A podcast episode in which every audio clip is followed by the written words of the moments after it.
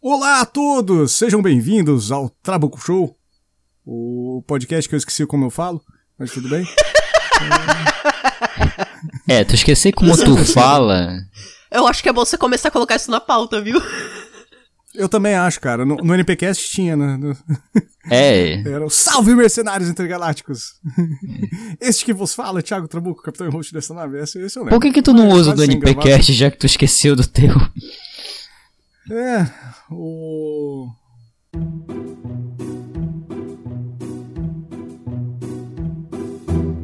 Eu sou o Thiago Trabuco, e o dicionário Michaelis de 2019 define insólito como 1. Um, que não é habitual, anormal, extraordinário, raro. Ele cita como exemplo: ele tinha o gosto insólito de colocar geleia em pizzas. 2. O que é contrário ao uso, às regras, aos hábitos. O que é insólito então desperta nossa curiosidade. E este é um palco online para os fatos insólitos do mundo. Bem-vindos ao Trabuco Show.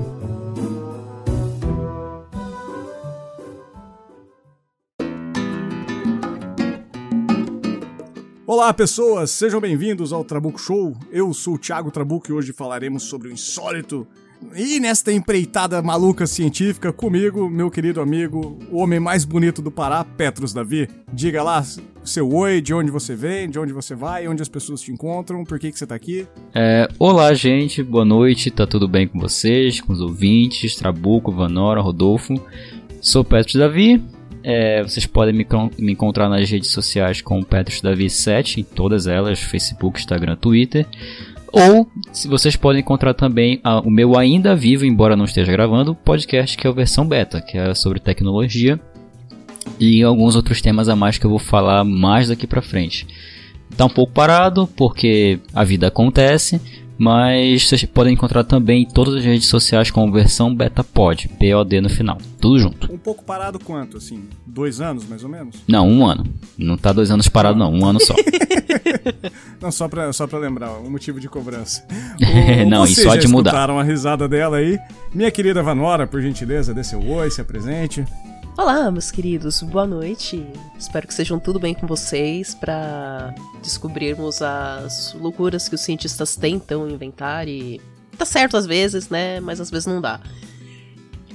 Eu sou uma artista multidisciplinar, trabalho com dança, ilustração, maquiagem e por aí vai. Vocês podem me encontrar nas internets por aí, no arroba Marastone Arts.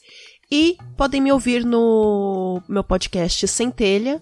Ele está disponível em todas as plataformas.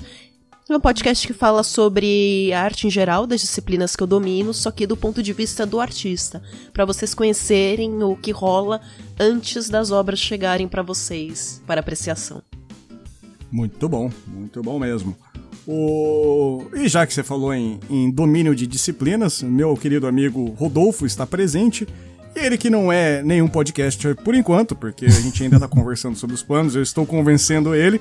Mas já que a gente tá, vai fazer Não um programa de isso. ciência, eu resolvi trazer de fato um cientista pra cá. Então, Rodolfo, por gentileza, se apresente, diga quem você é, passe seu lápis pra galera. Nossa, não, meu lado tá meio abandonado, coitado.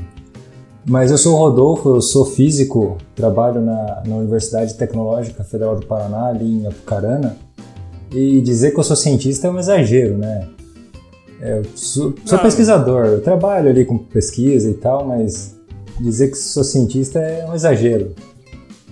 Não, Mas cara, cientista eu, eu faz isso, você pesquisa. aparecer no Ig Nobel um dia. Sim, é. Estuda e pesquisa e vai. tem vida e pesquisa. É, pode ser. É ter Só- vida só, já só é. curiosidade, assim, curiosidade, curiosidade Tá. pra aguçar os ouvintes. Quantos mestrados você tem? Só pra mim Não, mestrado eu tenho um só. Um mestrado e um Ah, tá. doutorado, é, em física. Putz. Ah, não, eu não sou cientista, eu tenho mestrado, doutorado, mas É, a física é um o hobby da minha foi pra, vida. o, cara, o cara foi pra Bolonha, que é a Universidade de Bolonha, na Itália, levou ele pra lá e não, não, é tranquilo. Tenho mestrado e doutorado, mas quem se importa, né? É, Detalhes. Hoje, não, aqui, aqui no Brasil ninguém se importa mesmo. Vamos aos recados.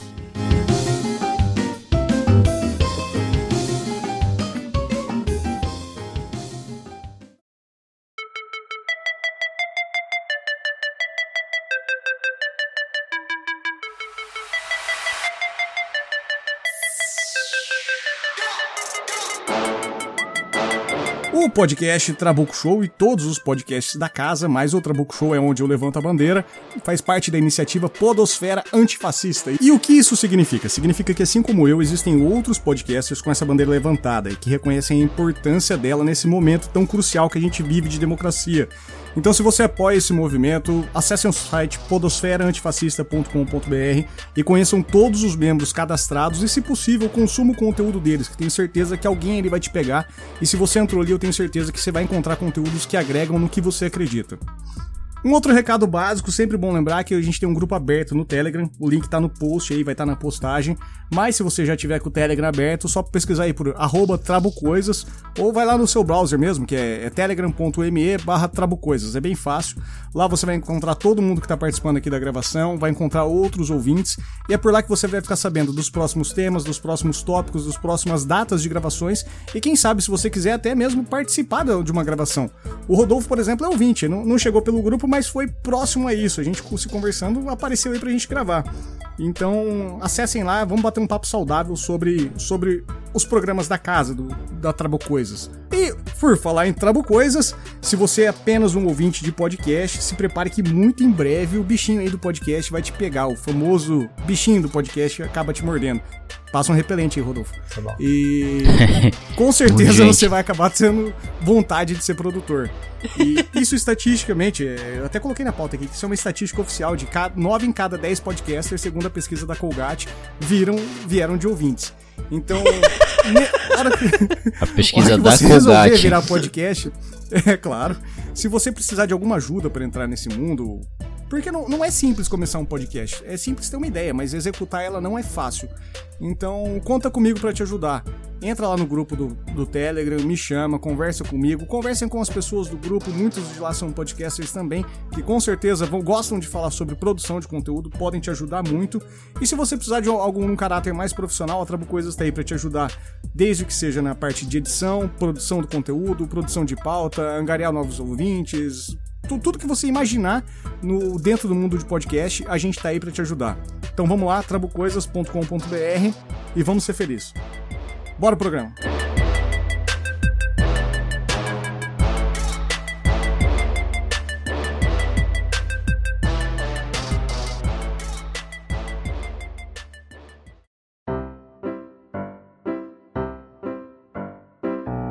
Está gostando do Trabuco Show e quer saber como ajudar? Acesse o nosso site. Existe uma página Como ajudar seu programa favorito. Lá você vai encontrar um guia de como pode ajudar, desde comentar, compartilhar ou apadrinhar seus programas favoritos. Faça-se bem para a podosfera.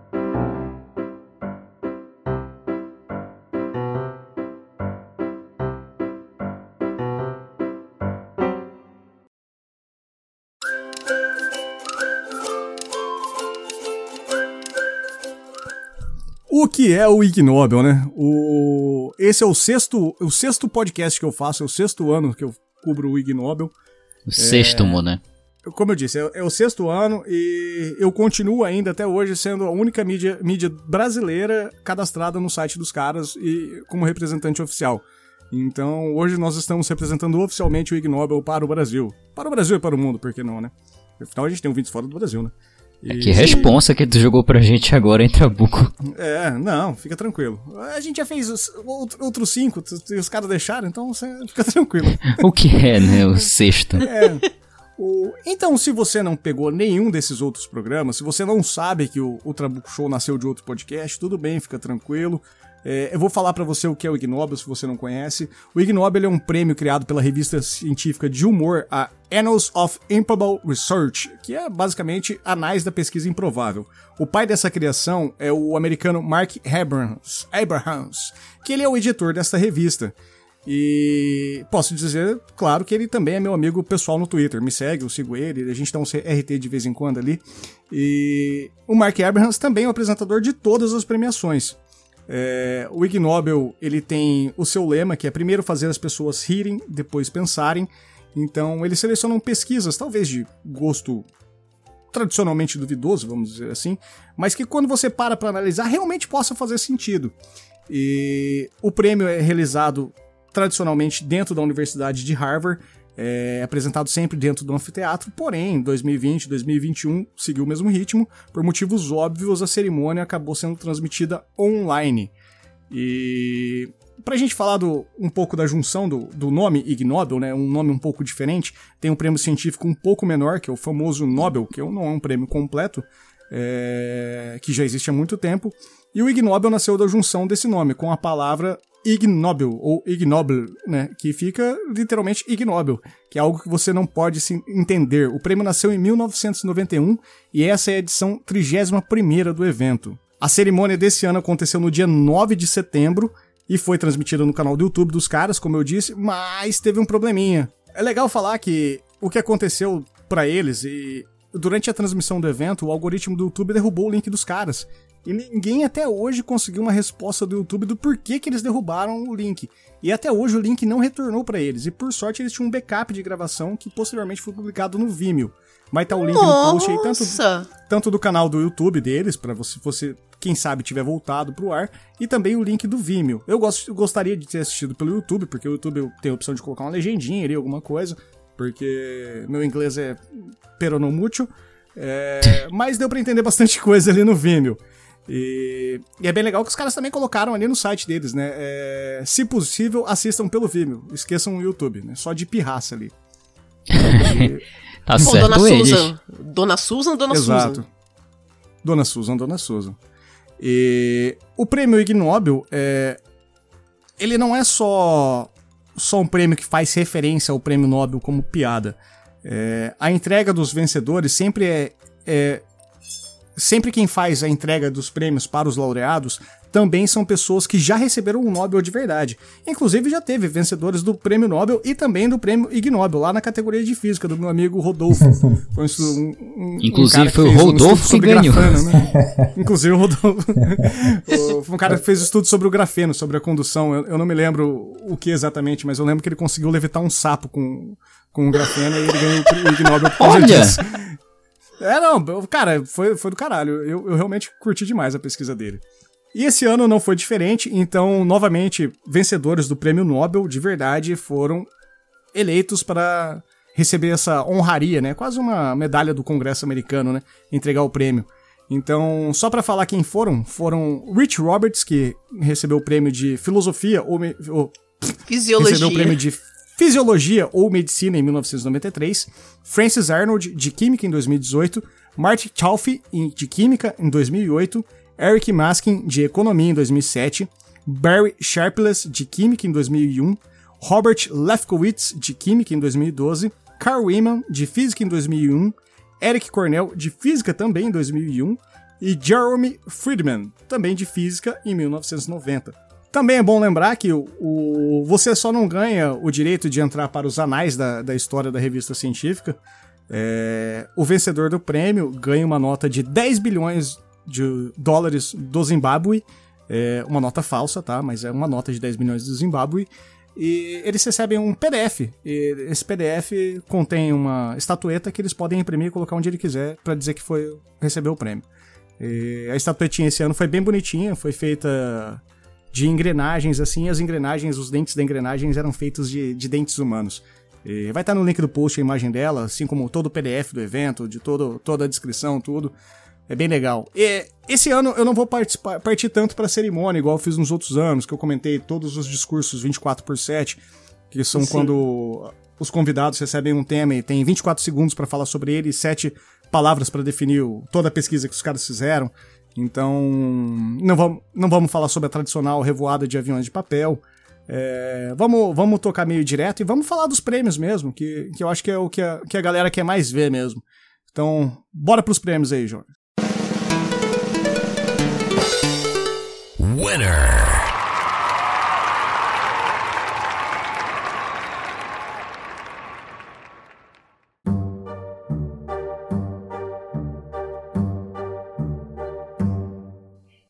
Olha, esse primeiro hum. prêmio de biologia, é, para mim ele, como eu sou mãe de gato, né, ou cuidadora uhum. de gato, para quem preferir, esse me tocou profundamente, porque eu converso muito com eles. Eu também, sabia? Recentemente eu, eu, Tem eu dois, adotei né? dois felinos, né? É, então E eu converso muito com os meus gatos, cara. Eu nunca conversei com os meus cachorros assim. Os cachorros falam, aí, mano, tá tudo bem, de boa? O meus gatos, o meu gato para do meu lado e fala assim, Nhau! eu não olho pra ele e falo assim, que foi, gato? Eu olho pra ele e falo assim, Au! e aí a gente fica trocando mais papo, assim. não, não, é verdade. Então, eu me converso. É, então, Vanora, já oh, que você pai. iniciou, fala aí pra gente o, o país da pesquisa, quem são os pesquisadores e qual foi o tema da pesquisa aí, pra, pra galera entender do que, que a gente tá falando aí. Ó, oh, o país de pesquisa foi Suécia. Agora, os pesquisadores, eu vou me referir, acho que aos primeiros nomes deles, porque meu sueco não é muito bom e eu não sei ler boa parte desses nomes. Mas de teve é a Suzanne Schultz, Robert Eklund e Just van der Wieger. Eu acho que é assim que se lê. Me desculpa por. Foi melhor do que eu falaria. e o tema da pesquisa foi por analisar variações em ronronar, chiurear, tagarelar, trinar, twiddling, murmurar, miar, gemer, guinchar, assoviar, uivar. Tem uivar aqui de novo, não sei se é um uivo diferente. É, não, é, ros... é o uivo do, do tonto que fez a pauta. Rosnar e outros modos de comunicação gato-humano. Sim. Ao todo, para o prêmio, foram selecionados cinco pesquisas desse grupo. Uhum. Que vão do período de 2011 até 2016. E o que, que rolou nessas pesquisas? Eles acompanharam quatro gatinhos domésticos e depois apenas três. Talvez ele tenha ido fazer uma visita lá pro Céus dos Gatos, mas não tá tudo muito claro aqui. Que o Mas céu dos gatos é, eu achei estranho porque eu, eu comecei a acompanhar as pesquisas lá de 2011. Ah, são quatro gatos, aí depois só três. Eu falei, ah, mas e o quarto? Fugiu? O que aconteceu? Ficou mudo, né? Parou de falar. Ele foi subtraído do laboratório de pesquisa? É. não, não, vamos só Sei fazer com três mesmo. Não, aquele quarto ali não é, interessa. O quarto muito. dá muito trabalho. Aquele gato é gago, né? Sacanagem com o Ou ele quase não miava, né? É, e os métodos eram bem simples. Eles gravavam o som dos gatos enquanto eles estavam esperando por comida. Na espera do consultório veterinário, isso deve ter sido incrível, porque eles não devem ter parado de miar um minuto. Mas é. Três gatos aí é punk o é. negócio. É. Enquanto eles olhavam pássaros, e com todos esses áudios, eles eles tocaram esses áudios, né, para pessoas que têm experiências com os gatos e que não possuem experiência com gatos. E fez uhum. com que as pessoas tentassem identificar uma espécie de padrão. E eles conseguiram um. Aliás, eles conseguiram. Não, eles conseguiram vários padrões. Né? Vários, né? Por né? exemplo, eles sabem. É, é, os donos de gato conseguiram identificar, por exemplo, quando os gatos estão uivando ou miando ou fazendo algum som referente à caça, por exemplo, que é quando eles estavam observando pássaros. Então eles falam, eles falam na língua dos gatos ali, algo próximo a isso. Né? Olha, isso é interessante. Nossa. Não, é e... é demais, demais.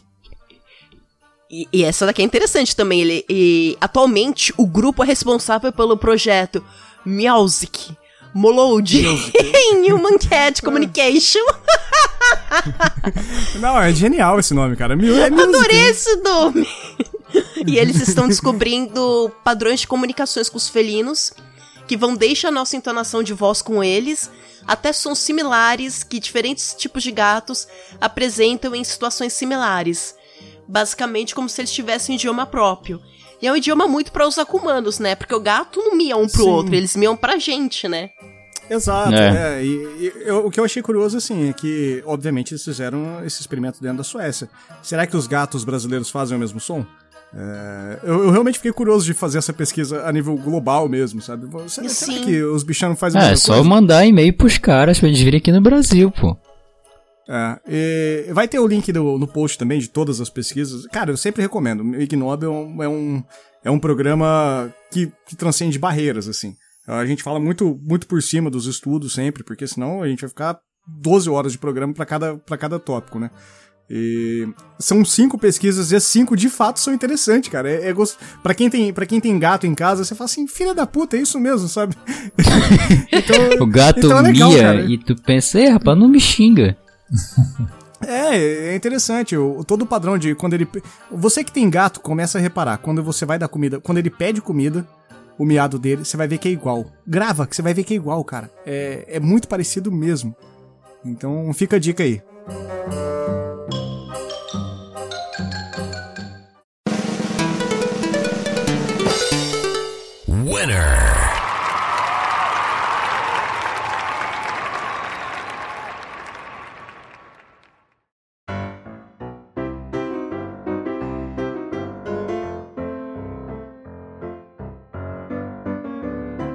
próximo prêmio da noite foi o nosso querido prêmio de Ecologia, que foi para pesquisas realizadas na Espanha e no Irã.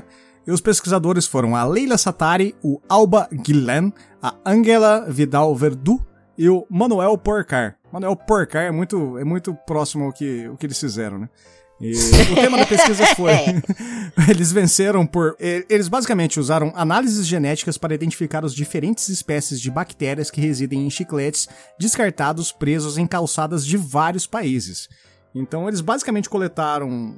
Basicamente não, eles literalmente coletaram chicletes mastigados e jogados na calçada, é, principalmente da Universidade de Valência, na Espanha, mas também coletaram amostras de Singapura, Grécia, França e Turquia. E eles estudaram o desenvolvimento das colônias de bactérias ao longo do tempo nesses chicletes. É... E o que todo mundo pode imaginar foi que eles descobriram que após um período exposto ao ar livre, as bactérias que são desenvolvidas pelo contato com a saliva, né? Que a saliva nossa é maluca, né? Um bagulho extremamente corrosivo e cheio de bicho e maluco. E essa saliva cede em lugares a, a bactérias que estão presentes no meio ambiente.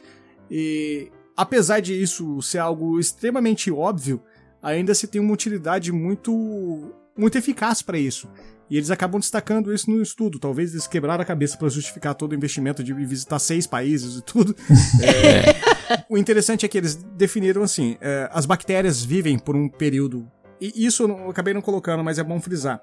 É, quando você masca o chiclete e cospe ele, uh, e você deixa só um chiclete normal, sem ser mastigado, e eles fizeram esse tempo de maturação entre as colônias de bactérias que se criam nele, as, do, do, chiclete mascado, ela dura um pouco mais de tempo, ela, então ela tem mais vida dessas colônias de bactérias. É, então isso para estudos de, de fins pandêmicos, como a gente está vivendo agora, e até mesmo para estudos forenses, por exemplo, o cara cometeu um crime e tem um chiclete mascado ali. Porra, a gente tem 60 dias para analisar esse chiclete de verdade, assim, sabe? Então, no final das contas, eles conseguiram achar um sentido pro estudo deles. E, e, que ficou bem legal, apesar de ter sido muito nojento, né? Imagina, você ficar. E no, no estudo eles destacam que na, no chiclete que eles coletaram, se eu não me engano, na, na França, é, o chiclete era tão grosso, tão grosso, que eles serraram o chiclete em três camadas para ver as diferenças das. Da... Imagina, cara, um chicletão bruto. Caramba! Ah, Sei lá, a pessoa é. juntou cinco chicletes, né, numa grande bola cara, e mastigou três chicletes já é um negócio estrondoso de nojento, cara. Agora já Sei tá lá, três. comeu cinco ponto... babalu ao mesmo tempo, né? Cara, cara, tinha um chiclete que eu que vendia aqui perto de casa que era bem ácido. Eu comi três daquilo, eu quase passei mal com aquele negócio, velho. É nojento. Era quem, muito bom, mas era nojento. Quem nunca pegou um cara, chiclete de, de bolinha? Sabe, que Cara, é, eu sim, sinto sim, saudade sim. de mascar chiclete, de verdade. Só que eu não posso comer, que senão vai dar gastrite nessa jossa. Isso, isso. É. Eu, eu queria falar não, só Não como chiclete, gente. Hum. Pode falar duas. Dessa, desse trabalho de ecologia aí, ele saiu numa, numa revista, é, no Scientific Reports. Foi isso, né? Sim.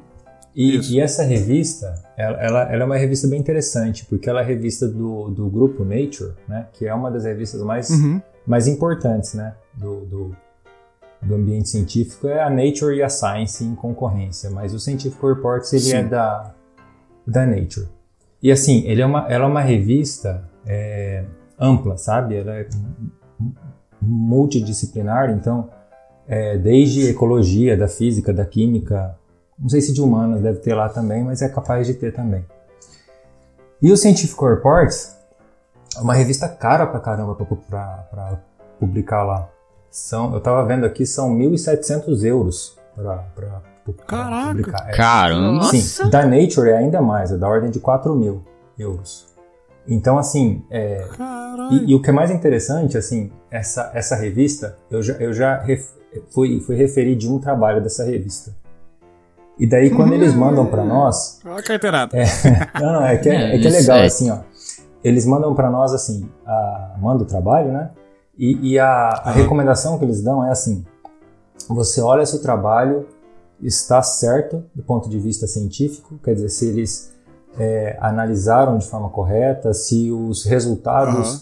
é, condizem com, os, com, as, com as conclusões que eles tiraram, essas coisas. Mas eles falam que não é para você analisar o impacto do trabalho, se ele é relevante, se ele não é. Isso eles deixam explícitos, isso não é para você analisar. Isso quem vai julgar é a comunidade científica. Ah, então, assim, é diferente. É, é, o sentido da revista, né? Isso, é diferente das também, outras. Né? Exatamente. Exatamente, o tempo. Então, assim, é diferente das outras revistas que você precisa analisar se cabe no escopo da revista, se tem relevância suficiente para estar tá ali dentro e tal. O Scientific Report não, ele fala, ó, tá certo, manda ver. Então eles publicam muito, muito mesmo. Eles têm uma quantidade de, de trabalhos por semana é, absurda, muito grande, tá? Então, assim, o fator de impacto da revista, quer dizer que é o, o número que mostra a relevância dos trabalhos que saem lá, é de quase 5. É um fator de impacto razoável. Sim. Mas da, da Nature, por exemplo, é 42. Quer dizer, é, é, é a média de citações que um trabalho tem, sabe? Quando sai lá. Então, do Scientific Reports é 5, mas por conta disso, porque sai muito trabalho lá. Caralho, velho. E, porra, mas a 4 mil, a 4 mil euros por publicação, isso dá uma grana violenta, velho. Uhum. Alguém já avisou o Paulo Guedes que existe isso? É, pois é. Seria salvação pra gente. é, isso ia ajudar cara. bastante. E assim, a vantagem de você pagar é, é, que é, é, que é complicado, né? Essa questão de, de pagar para fazer a publicação lá é bem, é bem questionável, sabe? Porque assim, Sim. Quando você paga. É, eticamente não é paga, muito legal, né? É, então. É, é porque o, são os autores que pagam. Então, se os autores vão pagar, provavelmente vai chegar na universidade, que a universidade vai pagar. Então, é o governo que está pagando, uhum. no fim das contas. Uhum. E daí, é, assim, o, é livre. Uma, uma questão, Qualquer pessoa que acessar a, a publicação, Reports consegue acessar. Quando você faz uma publicação dessa, você não está no intuito já de, de angariar mais fundos para continuar essa pesquisa? Sim, sim, a ideia é essa, mas aí você vai angariar recursos da onde? Do próprio governo, no nosso caso. Sim. É, então o governo paga e depois te dá o dinheiro. Então o governo acaba pagando duas vezes, né?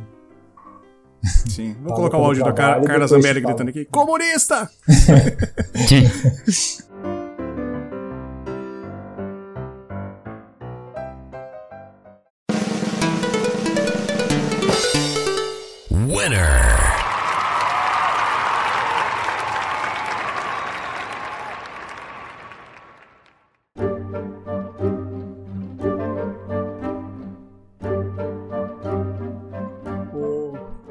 Próximo prêmio. É... Esse prêmio aqui também é muito legal, que é o Prêmio de Química. Cara, eu realmente adorei essa pesquisa. Eu, eu, foi, foi Não, uma pesquisa é bonito, que eu olhei pra ela é e tive, e tive um, um, carinho grande por ela, cara. E fiquei decepcionado, assim, por ela não ter vingado tanto quanto esperado. O, os países de origem que se envolveram na pesquisa foram Alemanha, Reino Unido, Nova Zelândia, Grécia, Chipre e Áustria os pesquisadores, já que a Vanora não sabe falar sueco, eu também não sei falar neozelandês ou, sei lá, chiprense, como que é? Fala o gentílico de quem nasce no Chipre.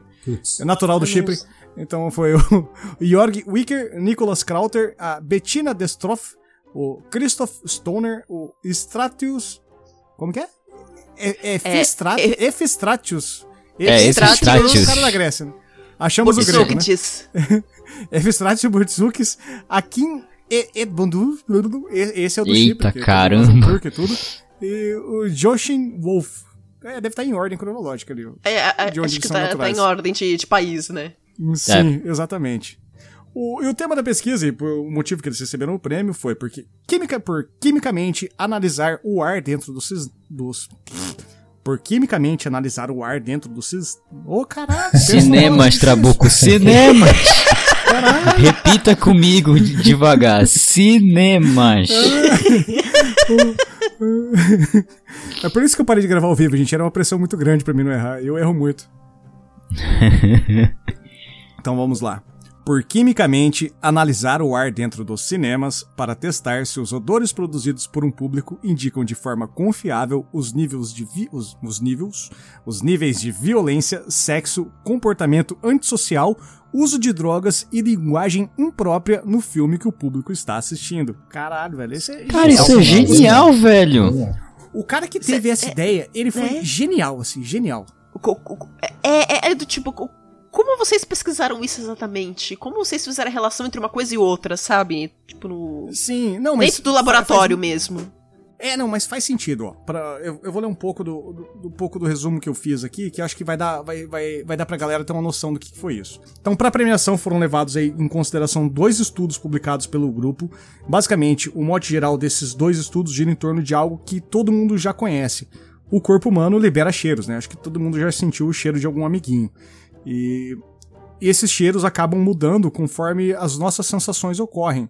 Então, se você fica uma semana no meio do mato, você vai ficar fedido pra caralho. Se você tiver uma semana no meio do mato fedido pra caralho e aparecer uma onça pintada, maluco, você vai ficar com outro cheiro totalmente diferente. E morto. E, e o seu corpo. E, não, talvez não. Talvez a onça se assuste com o seu cheiro, quem sabe. É, então, o seu corpo sempre vai liberar conforme você recebe descargas de adrenalina e enfim. E o, esse grupo de estudos descobriu que.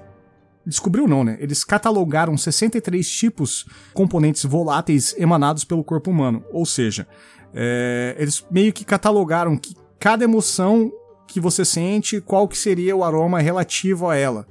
É... E eles acabaram aplicando isso. Porque assim, quando você faz um filme, é, não chega pronto para você o filme já com a classificação indicativa. Não quer dizer que ninguém nunca assistiu isso e foi só o diretor que falou assim: ah, coloca aí, mais 18 e foda-se. Não. O, é, é, feito o filme, o diretor faz o filme, passa para cena de montagem, passa para o estúdio e o estúdio faz sessões prévias de análise desses filmes. E aí, com as sessões prévias e o feedback dessa galera que assistiu, eles conseguem classificar ali através de uma média geral do grupo que assistiu o filme. Essa é a regra geral de todos os estúdios de cinema que, que produzem filmes. É, uhum. É, acho que até deve ser alguma convenção internacional, alguma coisa assim. Eu acredito e... que sim. Pode ser. É, porque. E, e talvez seja o, mote, o, o, método mais fácil também, né? Vamos ser honestos. E, então eles acabaram, ou eles conseguiram uma permissão de uma, de uma empresa de cinema alemã, de uma uma empresa que tem várias. Não uma empresa de cinema, de, de, fi, de filmagem. Uma empresa que tem várias salas de cinema. E eles analisaram e coletaram o cheiro de sessões livres. Eles pegaram de classificação livre, 6 anos, 12 anos, 16 e para adultos já, que é a classificação etária para filmes alemãs. E eles acabaram medindo todos os níveis de vários tipos de filmes e eles descobriram que toda a pesquisa deles é totalmente irrelevante, que nada disso faz sentido. Então é impossível saber pelo cheiro da sessão de cinema das pessoas que estão assistindo qual que é o tipo de filme, qual que é a classificação indicativa possível. Para não mentir, para não, para não ficar tão injusto, para os filmes de classificação livre, ou seja, para até, até seis anos, é, eles identificaram um cheiro específico que seria condizente, mas eles não sabem dizer se esse cheiro pode ter sido emanado, por exemplo, pelas crianças consumindo algum tipo de doces ou refrigerantes a mais dentro do cinema. Então, é. ficou meio, meio mesclado ali. Mas eu torci muito por essa pesquisa conseguir identificar alguma coisa, cara. Imagina, filme do Tarantino. Pô, você. Mais Puxa, 18, né? você vai encontrar sexo, violência, cheiro de sovaco, não sei o que, não sei o que lá. Pô, isso é muito legal. Tinha tanto potencial, né? Poxa! É, Pô, cara, realmente não, não, não, sei porque esse negócio não foi pra frente, cara. É uma boa ideia, cara. Isso é uma boa ideia. É. Então, mas o problema é o seguinte: o, eu acho que o grande problema, na verdade, é que esses cheiros que, que eles detectam e tudo são detectados através de equipamentos. E, então, não é pelo, pelo olfato humano, né? Tá, então, provavelmente não. O olfato humano também é muito ruim para isso, né? Tem que ser um cheiro muito Exato. forte pra gente detectar. É, e apesar de terem feito essa pesquisa entre vários pesquisadores de várias partes do mundo, eles acabaram só reduzindo a, a Alemanha. E aí a gente vai desde hábitos de alimentação e tudo mais. E e vai mudar, né? Não vai ser igual. Talvez se eles tivessem feito, sei lá, com, com os americanos gordos, assistindo filme do Michael Bay lá, e Velozes Furiosos e qualquer outra coisa. E, e um filme mais. mais pensativo, europeu, alguma coisa ali. Talvez daria para fazer uma métrica, uma média ali, mas não, não foi o que aconteceu, né? Mas infelizmente eu fiquei realmente meio triste, assim. Eu, esse, esse eu torci mesmo, assim, pra que, pra que desse certo.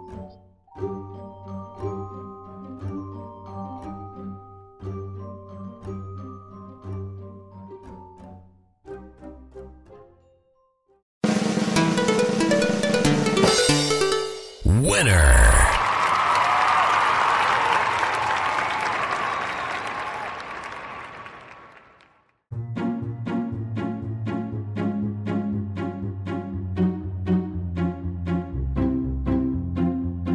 O, o próximo prêmio é o prêmio econômico, o prêmio de economia. E esse, cara, esse eu acho que. Fascinante também.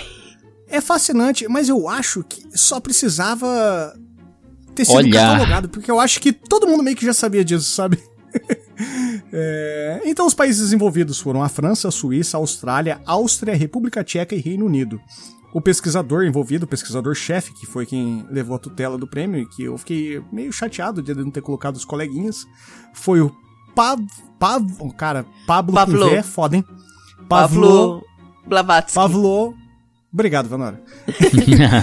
E ele recebeu esse prêmio por descobrir que a obesidade dos políticos de um país pode ser um bom indicador de corrupção daquele país.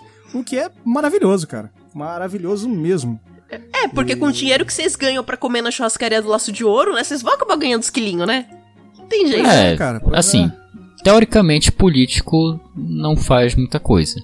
Então, o cara vai comer, exercício físico nenhum, tá certo. É lo justo, Ô, louco, né? mano.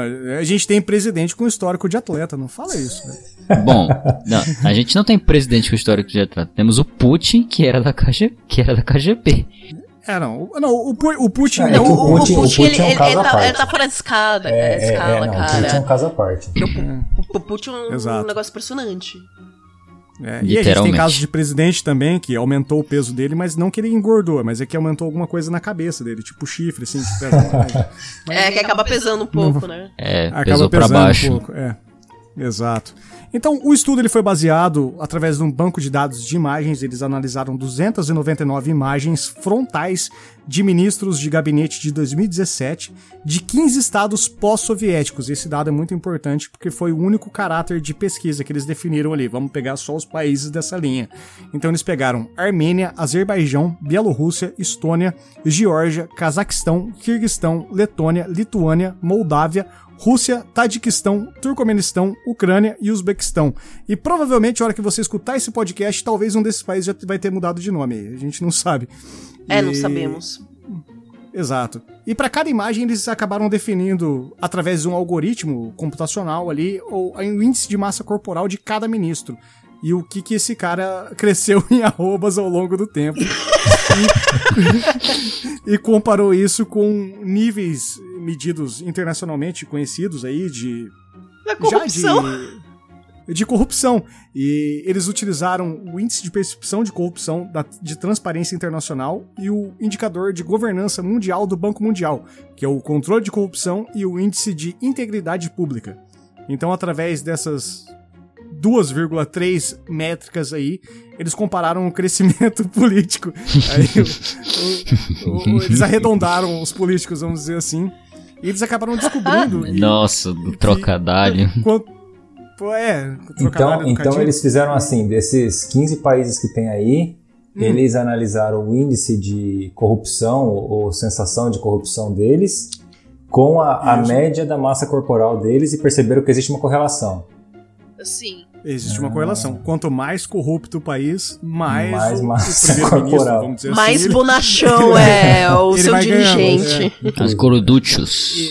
Incrível. Exato. Ele vai ganhando ao longo do tempo, né? Isso é bom frisar. Não, não quer dizer que é porque o cara é gordo e foi eleito que ele já é corrupto, né? Não vamos crucificar os gordinhos, não. Mas se ele ficou gordinho durante o, o mandato dele, há de se pensar sobre isso. Significa. A exceção, é, a exceção talvez aí fica do, do pré-citado Putin na Rússia, né? Porque foi um belo homem, né? Não, não vamos falar mal do Putin, ainda mais no Jitsi e no Telegram, coisas russas que a gente tava falando. Inclusive, abraço. então. E só pra, pra gente finalizar, é, segundo essa análise dos países soviéticos, né? Ou pós- pós-soviéticos, o- os países menos corruptos seriam Estônia, Lituânia, Letônia e Geórgia. São os países menos corruptos. Já os mais corruptos, curiosamente, ficam na Ásia Central, que são o Turcomenistão, o Tadiquistão e o Uzbequistão, que são as três irmãs aí, né, Petros? É, as outras três irmãs. De outra família. As, tre- as três Marias da Ásia Central, segundo Petros.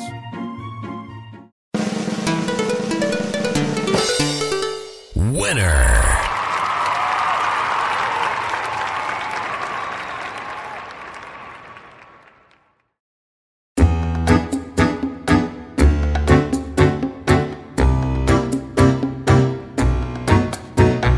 Prêmio de Medicina. Olha. Quer trazer, Vanora? Eu quero. então, falamos, começamos aí com o nosso prêmio de medicina. Os países de pesquisa foram Alemanha, Turquia e Reino Unido. Agora vamos aos nomes dos pesquisadores. Teve o Olkay Stenblut, o Parabéns. Dare Oladokun, é, o Bukhard Lippert e o Ralph Honenberger. Eu O sou muito quinta série, aliás. mano. O Daria é da onde?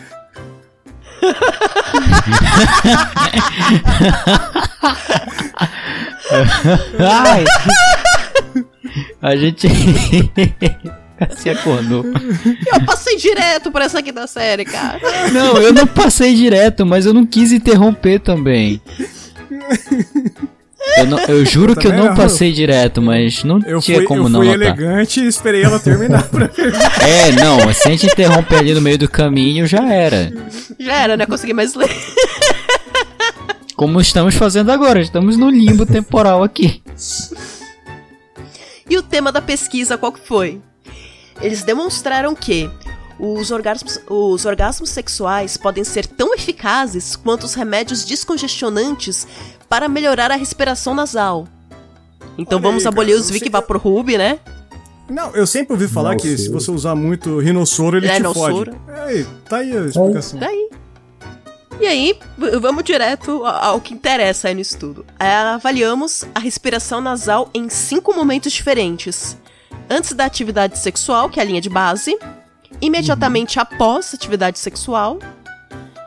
30 minutos, uma hora e três horas depois é, e três horas após o clímax sexual. As mesmas medições foram feitas no segundo dia após a aplicação do, do spray descongestionante nasal. E para avaliação da respiração nasal, foi utilizada uma escala visual analógica, EVA. Além disso, utilizaram um aparelho rinométrico portátil. Nossa, que interessante, não sabia que existia um aparelho portátil disso. Para medir a resistência e o fluxo nasal. Você imagina, eu, eu, eu, cara, na, na boa, assim, a, a proeficiência desses casais aí, porque pegar todo mundo e ter o sex appeal de tá todo mundo congestionado, catarrento, e já com um aparelho portátil, É, assim, e conseguir eu- desempenhar, não, parabéns. Eu ia parabéns, pontuar. Eu, eu não sei nem se eu deveria perguntar como foi que raios eles pesquisaram isso.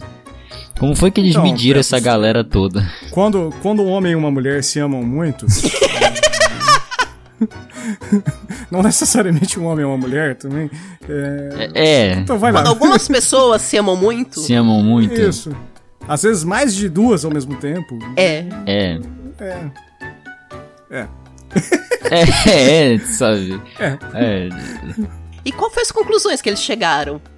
A relação sexual com o clímax pode melhorar a respiração nasal no mesmo grau que a aplicação de descongestionante nasal por até 60 minutos em pacientes que tenham a obstrução nasal. E vale pontuar aqui o que a gente já falou ali, né? Foram 36 participantes, ou seja, 18 casais, sendo todos de um homem e uma mulher, e todos eram pessoas que trabalhavam na área da saúde, ou que o parceiro sexual é da área. Sim, porque senão falar, falar que o o estudo tá pagando pra galera transar e aparecer uma galera, né? Lembra? É o vamos oba-oba, É. né?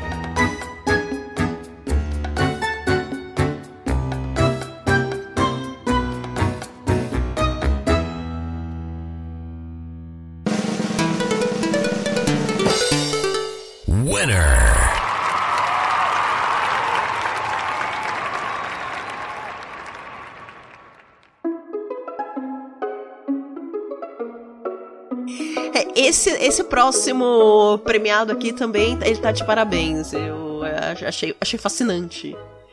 Foi, né, cara? Que é o prêmio da paz. É o prêmio da paz. Você quer continuar trazendo? ou Você Co- continuo. Pode mandar ver aí.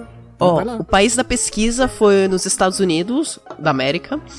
E os Obviamente, é o país que pesquisadores. traz paz pro mundo inteiro. Você acha que... Ah, né? Eu acho irônico os Estados Unidos ter ganhado o prêmio da paz aí, mas tá beleza. Os pesquisadores foram o Ethan Berse- Berceres, Stephen Elway e o David Carrier.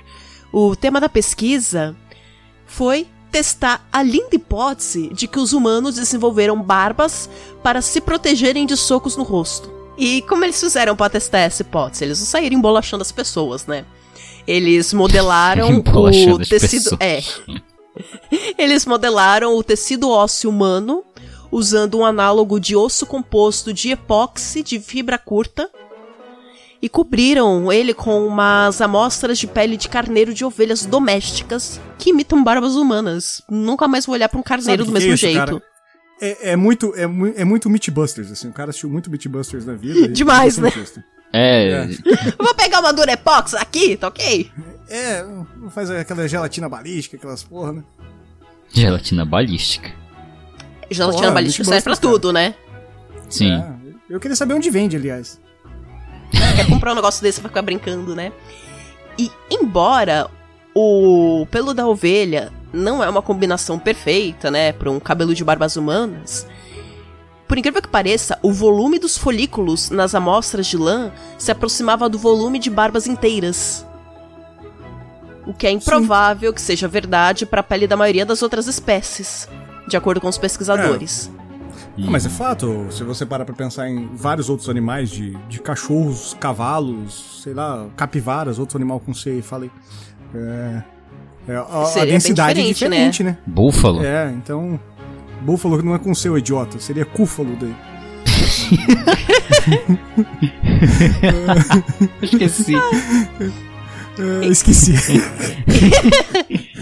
E teve um cuidado mais. Eles se divertiram nesse estudo. Porque, olha, eles pegaram, né?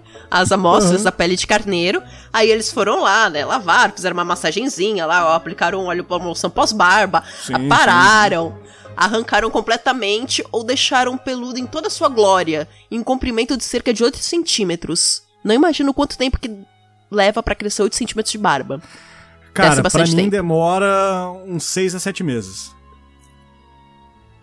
É, é uns, uns 6 meses. É, precisa de Seis paciência, ficar- né? É, porque daí você vai ter, ter que cortar, porque senão ele cresce e enrola pra dentro. Barba é uma desgraça. É, é, de fato, barba é uma desgraça. É uma o merda. Petros sabe muito bem como que é. Não sei o Petros porque é tem. Você tá com quantos anos, Petros? 26. Então o Petros vai demorar pelo menos mais 26 pra ter 8 centímetros de barba. É, sim. E foi o que eles conseguiram fazer, né, pra melhor emular, né, os estados faciais dos homens humanos. E em seguida, fizeram o teste de impacto de queda de peso. Foi realizado em 20 amostras de diferentes alturas. Tá, então vocês jogaram alguma coisa em cima da- das barbas ou vocês só defenestraram as barbas Sim. de algum lugar? É, Defenestraram, porque, né? assim, é, eles queriam simular o, o exemplo de um golpe, né? Então, o- qual que é o sentido do o mote da pesquisa? É um- uma das regiões mais mais sensíveis, vamos dizer assim, seria a região do maxilar, né? Tem, tem a famosa expressão do queixo de vidro, né? Do- no boxe. Sim. Então, é, é, como que eu posso dizer isso sem soar chato, né? É, os, o- os animais masculinos geralmente ou tradicionalmente pro- protegem a manada. o- o- então eles queriam saber se os humanos desenvolveram barbas, porque os homens têm barbas e as mulheres não. Então, se, se esse impacto realmente, se, se a proteção da mandíbula e dessa, dessas regiões mais sensíveis, a barba cresceu por conta disso. O que faz sentido num caráter evolutivo, né? A gente Sim. desenvolver algo para proteção. E por que, que só os homens, né? Então, a, a evidência de, de pancadas fez sentido para a pesquisa deles, né? Então, É. acho que eles assistiram muito Mythbusters, como eu disse, e muito Jackass, né? Que fica jogando bola de peso no saco, essas coisas. Sim. E as amostras peludas absorveram o impacto mais lentamente e forneceram mais proteção do que as amostras arrancadas ou cortadas. E os cientistas concluíram que o cabelo é realmente capaz de reduzir de forma significativa a força do impacto de um golpe sem corte e absorver energia, o que reduz assim a incidência de falhas. Sim, Ah, que interessante. é, mas é, isso é meio lógico também, né? Vamos convenhamos, né? É, deixa Sim. meio fofo, né? É, É, deixa venhamos e fofo, né? convenhamos que. né? Era É, só ele ter parado exato. pra raciocinar um pouco. É, mas é que aqui então- tem que mostrar, né? Você mostra matematicamente, no caso dele, você mostra empiricamente Exato, que é exato. assim, né? É. Sim. E, E é, e é legal que no, no- um dos abstratos que eles publicaram, no abstrato não, no, no- Resumo. uma divulgação que eles fizeram, né? Não, nem, nem, nem nenhum- foi uma, uma divulgação do, do projeto deles. É, eles selecionaram várias imagens, assim, tipo, dos malucos do Hells Angels, assim, tipo, ah, esses caras machão, é tudo barbudo, não sei o que, não sei o que lá, porque aguenta porrada, sabe? E, e aí a gente quer testar mesmo, sabe? E tem um, tem, um, tem um vídeo bem legal no YouTube, assim, desses os gordos barbudos, tipo, tomando soco na casa. Pá, pá. E eles testam, testam com ovelhas. E falam assim, é, realmente eles, eles precisam disso. É. é necessário. Assim, se for 100% verdadeiro pros humanos tal, ter uma barba bem cheia e farta, ela pode ajudar a proteger partes vulneráveis do, do rosto, né? De a mandíbula ou algum outro golpe prejudicial que você possa sofrer. Presumivelmente, também pode ajudar a reduzir ferimentos, cortes e hematomas na pele e nos músculos do rosto, de acordo com eles. Exato. Que é o mote de você levar um, um queixo de vidro, né? Evitar ele. Uhum.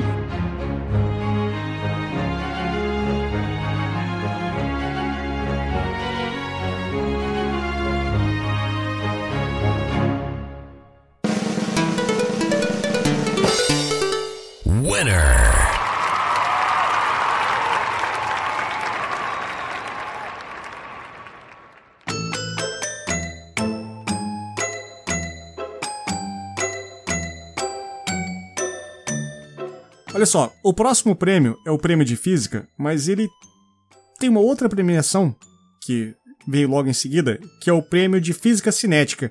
E eu não posso falar de um sem falar do outro. É, eles são completamente relevantes entre eles. Então eu vou falar dos dois de uma vez, tá?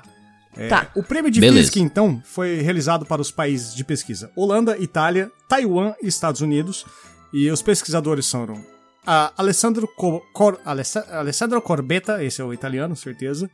é, o Jasper Milsim, o Chin Min Lee, o Roberto Benzi, talvez esse seja italiano, e o Frederico Totti, é esse seja italiano. Ficou bem claro quem que é de Taiwan e quem que é. E o, o tema da pesquisa foi por realizar experimentos para descobrir por que pedestres não colidem constantemente com outros pedestres. O que faz muito Mas sentido. tem gente que colide demais. Eu queria saber qual o problema dessas pessoas. É. Então, a Mas, gente é- vai chegar, a gente vai chegar aí. É exatamente isso. Vamos lá. O- Então, os físicos eles acabaram modelando um padrão de caminhada de pedestres, presumindo que eles são movidos por interações ses- por interações sociais, basicamente. Então, eles meio que evitam as zonas de conforto dos outros pedestres ali, vamos colocar entre aspas. Né? E para caracterizar com precisão essas interações, o essencialmente o Alessandro Corbetta da Universidade de Tecnologia de Eindhoven na Holanda, e eu falando que ele era o italiano, é, ele foi o líder do projeto. Então, o Corbetta e os seus. Os bem que ele é holandês, deve ser Cor- Corbetta. E, e seus colegas, eles utilizaram um sistema de rastreamento de última geração, que última geração pode ser qualquer coisa, é, pode ser um bagulho inventado em 1930, né, e nem- nunca mais evoluiu, mas tudo bem. E eu já tô devagando pra variar pelo que eu faço. É, eles coletaram 5 milhões de trajetórias individuais de pedestres na estação ferroviária de Eindhoven. E ao longo de seis meses, aí foi o período de pesquisa deles. E a equipe acabou selecionando eventos com duas pessoas se movendo em direção opostas. E eles descobriram que quando você, ouvinte, está caminhando aí, é, você vê uma pessoa a cerca de 1,40m de você, os dois movem de trajetória. Então vocês evitam a colisão, a colisão através disso, através desse. E é inegável, né, cara? 5 milhões de trajetórias. É, 1,40m. A gente é dança distância- junto. Ó, que bonito. é, exato. Porém, como a Vanora disse muito bem, o prêmio de física cinética foi para países de pesquisa: Japão, Suíça e Itália. E os pesquisadores Hisashi Murakami, o. Ah, parente do. Fábio Murakami. É. É, o Murakami. Oh, grande abraço, Murakami. Tá ouvindo aí, certeza. O... Aliás, se não estiver ouvindo, eu vou ficar puto, hein? É bom comentar. o, o Cláudio Feliciani, a Yuta Nishiyama, o Katsuhiro Nishihana- Nishihinari. Fala tudo errado o japonês só pro Murakami ficar puto, hein? Eu acho que Yuta é nome masculino, eu acho. Não, deixa que o Murakami resolve isso. Ele, Deixa, ele, né? vai, ele vai dizer. O- então, o tema da pesquisa, pra gente não se alongar muito, e beijo Murakami, vai ficar por aqui a sua, a sua existência, é, foi por conduzirem experimentos para descobrir por que os pedestres, às vezes, colidem com outros pedestres. E, basicamente, o grupo fez um estudo envolvendo 27 pessoas que andavam em linha reta em grupo de 3 pessoas, sendo que dessas, duas estavam focadas em andar em linha reta e uma estava recebendo algum tipo de estímulo visual, visual ou sonoro. Basicamente, tinha um aparelho celular que ela estava focando. E com isso eles descobriram que a aleatoriedade humana da... é improvável. Então, mesmo que você esteja andando de frente pro seu amiguinho e a 1,40m ele desviar de você, se esse filho da puta tiver com o celular na mão, vocês vão trombar. A não ser que você também esteja vendo. Se vocês tiverem os dois com o celular na mão, vocês vão trombar. Então, basicamente, essa pesquisa anula a outra e a outra também anula essa. É... E por isso, os dois receberam o prêmio. Genialmente. Esse, Porque a ciência é isso, né? Esse segundo trabalho Eu aí. consegui dormir em paz. Eu não vou dormir bem hoje, cara, sério. Não, você... não, o segredo é voar. Falei, falei, Rodolfo. Não, não, eu ia falar. Eu vou é, passar manteiga no meu pé. Ajuda a gente, por favor. Não, não, não vou, não vou ajudar nesse sentido. Mas eu queria dizer assim, que esse segundo trabalho, ele saiu esse ano. Acho que é de março, eu acho, de 2021. É, mas ele foi... é, foram, foram experimentos, não foram observações, né? Eles colocaram as pessoas... é, eu acho que eu cheguei a abrir esse trabalho para dar uma olhada. Eles colocaram pessoas numa pista de caminhada e puseram elas para caminhar e daí colocava lá um, um estímulo e a pessoa de repente olhava para algum lado e se perdia e colidia com os outros. Já o Sim. outro trabalho é observacional, né? Então eles colocaram Sim. lá a, a câmera para gravar, colocaram um software lá para reconhecer a trajetória das pessoas e daí analisaram essas trajetórias depois. Pô, são 5 É, milhões eu, de eu dados. confio né? mais no primeiro trabalho, cara. Sim, Foram sim. seis meses com 5 milhões de interações. O Sim. outro foi 27 pessoas andando em volta. E no, no prospecto da pesquisa tem lá certinho o círculo, a pessoa andando e tudo mais. Tem, tem. tem. E, e eles conseguiram também, o que é muito legal né, nessa, nessa área de, de sistemas complexos, que é, que é a área desse trabalho, né? Eles propuseram um modelo matemático, inclusive, né, baseado em, Uhum. em- em- em fenômenos aleatórios, para modelar teoricamente esse trabalho. É é um tipo de trabalho muito bonito. Sim. Muito bonito mesmo. Pelo que eu estava vendo, acho que já tem 10 citações desse trabalho. É bastante coisa, Cara, né? eu, eu que tô, eu que tô entrando na área de, de inteligência artificial, essas coisas, Uhum. cara, eu acho magnífico esse tipo É de coisa. muito assim. bonito. Por mais que a gente tá dando risada e tudo mais, é, é lindo a hora que você joga Sim. no Python isso e põe pra rodar ali no R, você, você, você fala, Sim, sim. caralho, velho! É legal mesmo. É legal, é legal. E, e- pera, eu acho que já é o segundo trabalho desse que a gente está falando, né? Que usa imagens e a partir das imagens tiram dados para poder analisar no computador. Isso está é, sendo o primeiro foi muito o- feito. os né? gordinhos. Isso, exatamente, É. exatamente. Está sendo muito feito esse tipo de coisa. Cara, é e, evolução, querendo Rodolfo, não, né? me, Nossa. me esclarece um negócio. Hum. É, nesse estudo, eles estavam observando o que fazia né, as pessoas desviarem ou não. Isso. Com esse mesmo modelo, eu consigo pescar as pessoas que estavam distraídas ou isso ainda é um negócio muito aleatório para você conseguir rastrear via sistema? Eu acho que pode ser exatamente isso mesmo. De olhar essas pessoas que quando. quando é, talvez eles pegavam. Eles. Bem, precisaria ler o trabalho todo para te falar, sabe? Mas é, o que eles estão querendo olhar aqui é o que as pessoas fazem para não colidir. Então eles se, se- imagino eu, né? Eles se percebem já a uma distância é, grande entre um e o outro, e daí um, um desvia para um lado e o outro para o outro a sua, a sua trajetória para evitar esse contato. Mas, Sim, mas é- é, mas o outro eu a- eu trabalho, acho eu que acho, no que na verdade ele também- vem complementar, né? Que às vezes É. você tá ali no celular distraído e acaba colidindo. E Eu, tem uma eu, outra se eu fosse variante. fazer essa pesquisa, eu também participaria. Eu, eu, eu, eu focaria, tipo assim, ó, eu dei três indivíduos, esses dois vão dar em linha reta, eu já sei a trajetória deles, e eu vou focar no outro, cara. O outro que eu vou medir. Sim. E tem uma variante aí que eles não, que eles não pegaram, que é a variante da dancinha mesmo, que é quando você vai desviar de uma pessoa e vocês dois têm a mesma ideia de ir pro mesmo é, lado. pro mesmo lado. né? Aí É. vocês ficam todo mundo indo pro Cara, mesmo mas- lado mas até isso Isso é mais comum do que parece. Na verdade, Vanora, eu, na verdade, eles pegaram, porque o, a distância média seria 1,40m, né? Não quer dizer que você evitaria de chegar nesse sim, ponto, né? Sim, sim. De repente você tá no, no um, um, de frente pro outro, né? Você tem, de repente tem um. É. Né? Um de frente pro outro é. e chega ali, bem, para onde que eu vou? Pro lado de lá ou pro lado de cá? Mas é. Assim, é. você não faz a dancinha com outra a 15 centímetros de distância, né? Não dá, vocês vão esbarrar. Assim, eu espero, né? Isso pode ser algum bug dos nossos neurônios espelhos? Você quer desviar, mas você acaba espelhando outra pessoa, sei lá. Isso é, é uma boa pergunta. Ser. Tá aí a nossa aplicação pro Ignobel do ano que vem. É. Eu, eu quero minha caixinha de sugestão. É. o Rodolfo, o Rodolfo é o físico, fica eu, você e o Petros andando, Vanora. É, a gente. A gente. É verdade. Vai nós três andando na rua. É. Seis meses a gente andando numa pista de corrida pra ver quantas vezes a gente faz isso.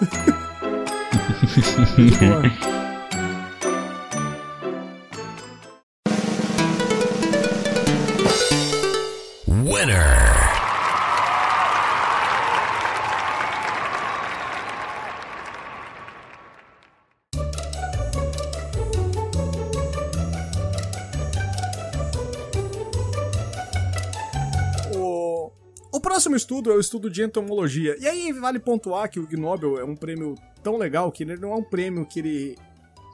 que ele. Como que eu posso dizer? Que ele. Ele frisa só pesquisas recentes. Não, ele, eles têm toda uma base acadêmica que, que busca vários tipos de estudos durante toda a trajetória humana científica, toda, toda a história humana mesmo, né? Então, o prêmio de entomologia foi para os Estados Unidos da América. Mais um aí é USA, USA. E o pesquisador John Marinman, o John Marinman é, Jr., só tem Jr. entre vírgulas, é, talvez esse cara seja restrito, eu vou explicar por que depois. Roger Gratus, Charles Hammond e Jay Lending. E a pesquisa foi. O, o motivo que eles receberam o prêmio foi pela pesquisa do estudo um novo método de controle de baratas em submarinos. E aí entra a palavra-chave do Júnior, porque esse cara foi só contextualizado dessa forma, talvez ele seja, sei lá, da CIA, alguma coisa assim. E beijo Putin novamente, né? É, NSA ou coisa parecida, né? É, não, para, não, para de falar que cai. Vai que para o Dropbox de gravar de novo. É o primeiro autor. É o primeiro autor. É o nome dele, uhum. é. O... O... Então, basicamente a pesquisa foi feita pela Marinha dos Estados Unidos e ela foi realizada em 1971 e ela venceu por descobrir uma maneira mais barata e eficaz de controlar as baratas em submarinos. E ela foi publicada no Journal of Economic Entomology. Eu nem sabia que existia um, um, a economia de entomologia. Eu fiquei fascinado só com esse item, assim, sabe? E, e eles descobriram que os métodos tradicionais com a fumigação de carboxídeos e o uso de pesticida malatião não eram bons o suficiente. É... E eles descobriram que o uso do pesticida diclorvus era menos caro e mais eficaz. Para resumir muito o que significa isso, para quem não entendeu porra nenhuma do que significou isso. Sim, por favor. É... por favor. Uh, antigamente, dentro dos submarinos, eles utilizavam a fumigação. É, eles passavam o fumacezinho ali com uma, um composto, sei lá, uma mistura de carboxídeos e malatião. E seria mais fácil passar um pesticida é, no composto de diclorvos. Por quê? Porque o carboxídeos e o malatião eles matariam as baratas e eles teriam um custo grande de inoperação do navio, porque o, os seres humanos não poderiam ficar ali dentro e tudo mais. Navio não, né? Submarino. E você não poder ficar dentro do submarino, é um submarino parado, né? Então. Então, Sim. ponto. Já, já tem um custo mais, né? E além desses compostos serem extremamente mais caros. E o pesticida, o pesticida à base de diclorvos, além dele ser mais barato, ele é menos ofensivo aos seres humanos. Então é capaz de você passar eles e os humanos conseguirem ficar dentro dos submarinos. E o pesticida de corvos, ele não mata as baratas, porém ele imobiliza elas por um tempo suficiente para você passar com uma havaiana na mão e fazer pá! Ele vai dar uma chinelada na barata dela. Então... Todo mundo levando uma chancla pro é, pro submarino. Além de, além de tudo, Caraca, faz um isso deve ter sido muito lá. divertido. É. Imagina os marinheiros de boa, assim, pô, eu esbaguei 60 barato, eu 63 ou 71, pô, beleza! E o cara de 60 Aí, vai não, descascar batata. 60, assim, aí já foi 100 baratas. Aí eh, ninguém, aí, né, ninguém parou e pensou, cara, de onde veio tanta barata? A gente tá no baixo d'água. Ah, mas elas É, sobrevivem. é exatamente isso, isso. É isso que eu ia perguntar, cara. Eu nunca imaginei na minha cabeça, assim, eu nunca parei pra pensar na possibilidade de insetos dentro de um submarino. É a primeira vez que eu realizo isso, que existem insetos dentro de submarinos. Então, que loucura, cara. Imagina, você tá dentro de um submarino e tem uma infestação de rato. Que inferno, cara, que inferno. É, Bom, não pode jogar o pra maior fora. lugar de infestação de rato é em navio, né? É em navio, exatamente. É, o- é é o mesmo princípio. E, e o pior ainda, o rato no navio você consegue se livrar alguma coisa, sabe? É, jogar pra No fora. No submarino submarino, não tem, não. não, não tem como. Não, não tem, mano. É, você vai ficar lá, você vai passar veneno, você vai matar literalmente todo mundo que tá lá, cara. Então, Que É loucura, merda, é. velho. é, tem que ser um ambiente estéril situação. o tempo inteiro. Cara, submarino. Cara, pô, parabéns pra quem, quem vai em submarino, assim. Vocês são corajosos demais. E vocês não amam a mãe de vocês, porque, cara, submarino é. É loucura, velho. Não, tá doido, eu não vou não.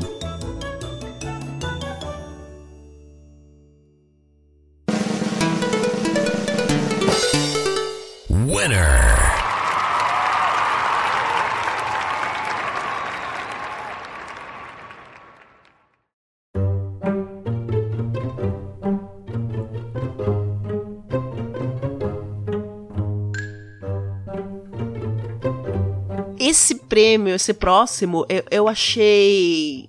É é aquelas coisas que eu me pergunto. Por quê? Por quê, né? É, Como aconteceu esse problema que você levantou esse questionamento? Onde é que tava essa caixinha de sugestão que eu não pude mandar minhas coisas que eu tenho dúvida? Onde tava, né? É. Que me tira o sono pra lá. Cara, mas é. Vamos falar, eu vou falar que, que faz sentido isso, sabe? É, a, a origem da pesquisa. E não, não a descoberta em si.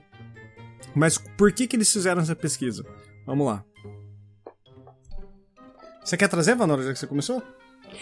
Sim, Traz sim. aí, mano. Ó, o país de pesquisa foi na Namíbia, África do Sul, Tanzânia, Zimbábue, Brasil, Reino Unido e Estados Unidos da América. Os Olha que Você pesquisadores. falou Brasil, falou Galvão Bueno, você sabe. né? é, não fui eu. Os pesquisadores foram Robin Radcliffe, é, Mark Jago, Peter Morkel, Stella Morkel, Pierre Duprez, Beutel, Brigitte Pietcotin, Baker Manuel, Jan Herdlerke, Hendrik Kelle, aliás, Pri Miller, Julia Felipe, Stephen Perry Brasileira. e. É, a brasileira. E Robin Glede. O tema da pesquisa: determinar se, por meio de experimentos, é mais seguro transportar um rinoceronte no ar de cabeça pra baixo. Por quê? Pois é. É, aí eu vou te É, explicar o porquê. Por quê? O- Eu, eu não quero estar passando quê? debaixo desse avião. Não, o. O que você vê o ontem já Robin passando Radcliffe, debaixo de ele mim. foi o. Ele foi o. O. Como que eu posso dizer? Uhum. O mestre da pesquisa, assim, né? O líder. Como chama, Rodolfo? Você que é cientista? E- não Ah, é o cientista, boss, pesquisador, é o boss. O chefe, o chefe é. mesmo. é. Ele. é, ele basicamente assim, é, durante anos, os rinocerontes, é, até por preservação de espécie, que é uma espécie ameaçada, e por controle populacional, então eles movem os rinocerontes de, em regiões. Então tem uma região que tem três rinocerontes, um vai acabar matando o outro. Então vamos levar pra onde um só tem uma fêmea ou só tem um macho, um desses, sabe? Então, e eles carregavam os animais de lado. Então eles sedavam eles antigamente e colocavam numa maca. E eles falaram assim: caralho, velho, é... esse é o melhor jeito de transportar eles? Será que isso é o real mesmo? Porque nunca pararam pra pensar se isso machucava os animais transportar dessa forma. Porque é um animal gigantesco, brutíssimo. E, cara, o rinoceronte. E ele é- vai se debater de um jeito ou de outro, né? Não, eles anestesiavam o animal, uh, não, não, não, não debate, porque anestesiavam, deitavam numa maca, ele deitadinho ali do jeito que conseguia colocar, e amarra no, no helicóptero e vai, ou coloca no caminhão e vai, sabe? E, e o cara começou a falar, porra, qual que, é o, qual que é o impacto disso? E ele descobriu que quando você faz isso, deita o rinoceronte de lado, é, pensa, no, pensa agora na respiração do animal, assim. É, nós, nós respiramos, nosso tórax, a sua barriga expande, né? É, esses animais, a, a, barriga vai pro lado, né? Faz assim, é, esse, esse, é o som que você imaginou na sua cabeça agora, a barriga do elefante, do rinoceronte inflando, né? E a hora que ele tá deitado de lado, só um desses lados sobe. O outro lado, o, o, o fluxo sanguíneo acaba não andando. Aí deve então, esmagar o negócio, né? Literalmente esmaga e ele tem um problema seríssimo de oxigenação. E eles percebiam que vários desses animais transportados, eles ficaram ficavam por um tempo de como se fosse uma recuperação, que debilitados, um tempo, inicialmente, né? Debilitados. Inicialmente eles acreditavam que era por um período de adaptação do novo local e tudo mais. E, mas eles acabaram por exames fisiológicos identificando que era que era algum problema de tipo o corpo dele não estava normal, ele tinha muito estresse ou alguma coisa assim, sabe? E, e eles. O cara, o Robin Eric falou: pô, vamos testar outras formas de carregar os animais. E ele descobriu que literalmente amarrar as quatro patinhas dele juntinhas assim e levantar e sair ele pelas patas e deixar de cabeça para baixo seria a melhor opção, porque o pulmão dele está livre e ficar ele conduziria ali a respiração. E ele fez esse teste, é, a equipe dele, quem fez o teste da, da equipe do Robin Redcliffe, é, foi da Universidade de Cornell e eles trabalharam com 12 rinocerontes negros na Namíbia. E lá eles conseguiram descobrir e desvendar esse mistério, como que eles conseguiriam trans, transportar rinocerontes sem prejudicar a manada inteira, né? E ele recentemente até deu uma entrevista para a CNN brasileira falando sobre isso, que eu achei muito legal. E foi pré-Ig Nobel ainda, quando ele estava selecionado. E ele até fala, ele brinca ali, ele e outros membros da equipe, que inicialmente eles relutaram em, em pegar o Ig Nobel e falar, ah, não, pô, a gente tá estudando sério aqui e tudo. E eles falam, pô, na pior das hipóteses vai dar mais, mais visibilidade, pra né? nossa pesquisa, né? Mais visibilidade, né? Então, mal não vai fazer, né?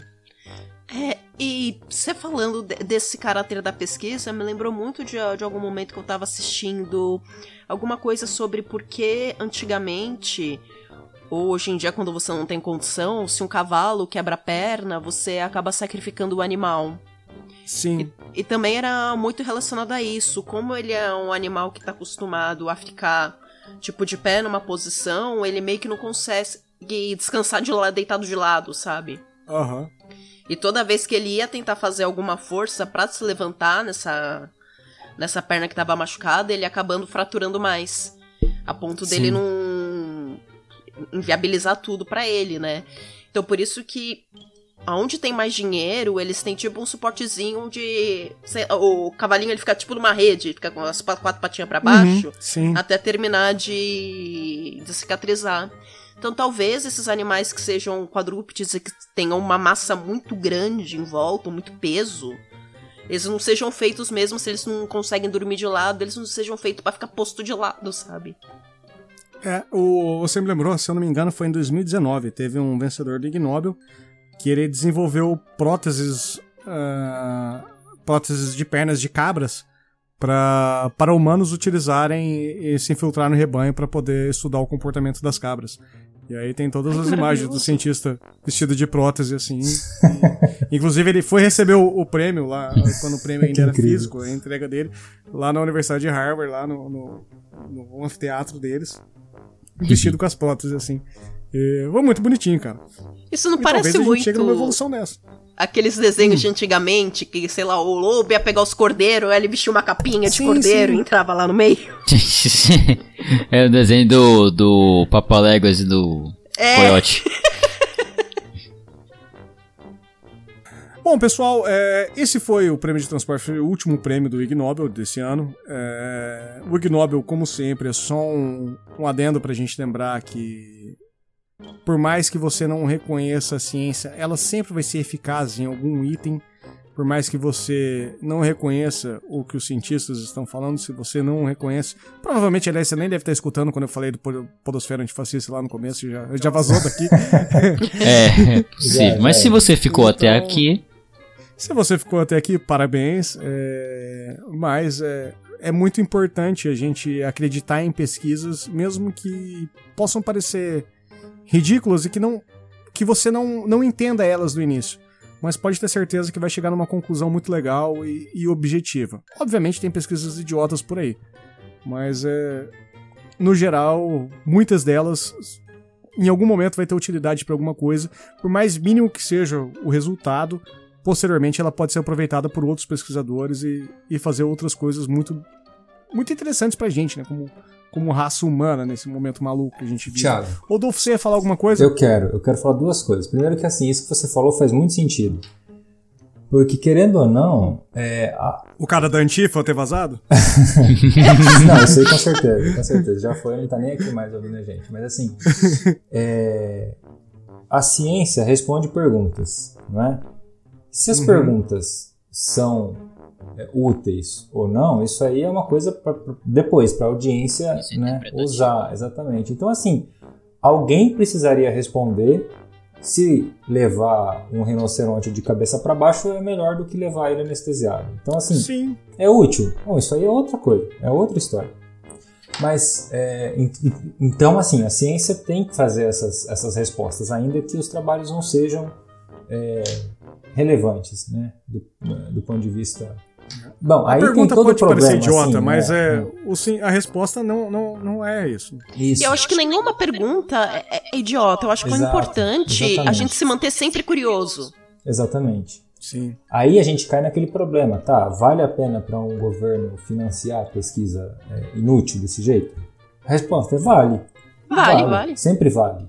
Porque é ciência, uhum. né? Sendo feito. E isso, isso é, para a gente, enquanto espécie humana pensante, é sempre ótimo a gente ter essas, essas respostas a qualquer pergunta que seja feita. Sim. E uma outra coisa que eu queria é, levantar para vocês é assim: dá a impressão que todos esses trabalhos, o gasto de recurso foi muito baixo. Né? A gente não Sim. tem uma pesquisa em que se usa uma quantidade absurda ou um equipamento muito, muito é, muito caro para se conseguir obter. São pesquisas, você vê ali, por exemplo, os da física é colocar umas pessoas para caminhar. Ou então você ficar filmando lá um pessoal e depois usar computadores. Então, assim, a grande maioria das, dos pesquisadores fazem pesquisa nessas condições, tirando leite de pedra, sabe? E daí, Sim. esses caras conseguem, a partir disso, ter essas ideias incríveis, essas ideias. É, sim, são ideias muito criativas, né? Pra, pra, são perguntas muito criativas para se responder. Sim. Então, assim, é, é de valorizar ainda mais pensando nessa forma. Porque eles não têm, muito provavelmente, né? É, são trabalhos que não gastam muito dinheiro para ser feito.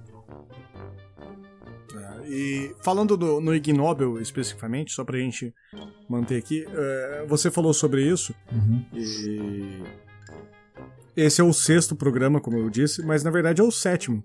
Porque na, quando, eu, quando o NPcast participou lá da CCXP de 2017, que eu fiz o programa lá, que a gente subiu no palco lá e fez com.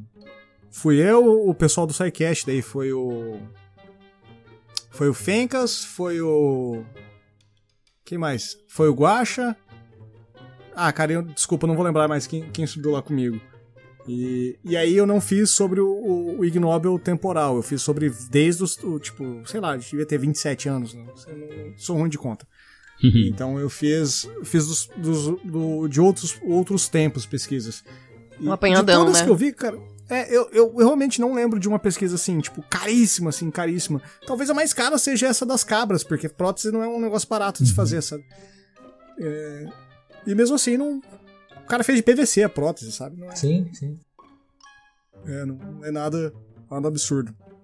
Então acho que o recado geral que fica é acredite na ciência, é, espere muita coisa da ciência e espere mesmo, porque nem sempre a ciência é rápida. Então, espere e tenha fé nela. Uh, e o Ig Nobel, eu acho que é o. Eu acho que o, o, a graça do Ig Nobel é justamente essa. Ele trazer como o prêmio, o prêmio mesmo diz, o lema do prêmio, né? Pesquisas que te fazem rir e depois pensar. E é. eu acho que a gente conseguiu. E foi o que a gente fez aqui podcast. o programa todo, a gente né? riu e estamos fazendo você pensar no final dele. É, então, acho que esse é o grande mote do programa, tá? Bom, pessoal, é isso. É, para quem tá ouvindo aqui, gostaria de convidar vocês a, a escutarem os outros programas da casa, Trabu Coisas, é, tanto o Insólito News, que vai voltar regularmente agora, talvez um formato um pouco diferente, e talvez em um outro canal, e... mas vai voltar. E teremos aí a volta do, do UFO, né? A gente, eu tive um, um podcast publicado recentemente. Eu sei que falar de UFO no, no, no programa que fala de ciência não é muito legal, né? Mas tem também o UFO podcast que eu curto pra caralho fazer e eu faço mesmo. É... Então vai estar vai tá saindo programas regularmente, programas mensais agora. Retornamos à atividade. É...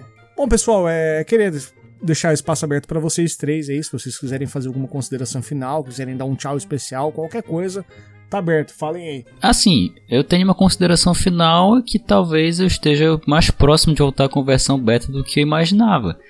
É, sei lá, a vontade voltou. É que eu sou meio que perfeccionista.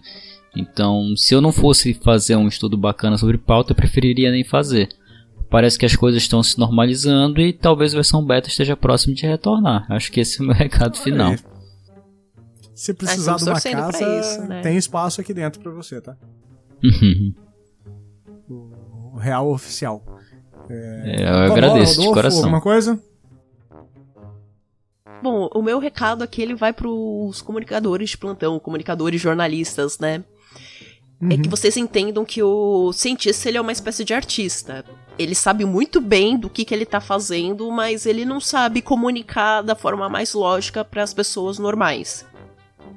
Então Sim. ajudem os cientistas, por favor, é, a Sim. levar o, o, as coisas legais que eles descobriram para as pessoas entenderem, sem distorcer os dados que eles estão falando. Tá? Dá pra você levar notícia legal sem ficar inventando coisa pra deixar a matéria mais chocante. Que, nossa, isso já é incrível. Pessoas, obrigado por estarem conosco. Uh, amo todos vocês, menos um. É, um beijo no coração. Tchau.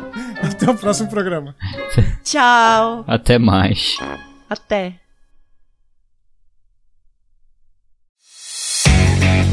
Esse podcast foi produzido por Trabo Coisas. Acessem www.trabucoshow.com.br barra Trabucoisas e saiba quem somos, o que fazemos e como podemos ajudar o seu podcast.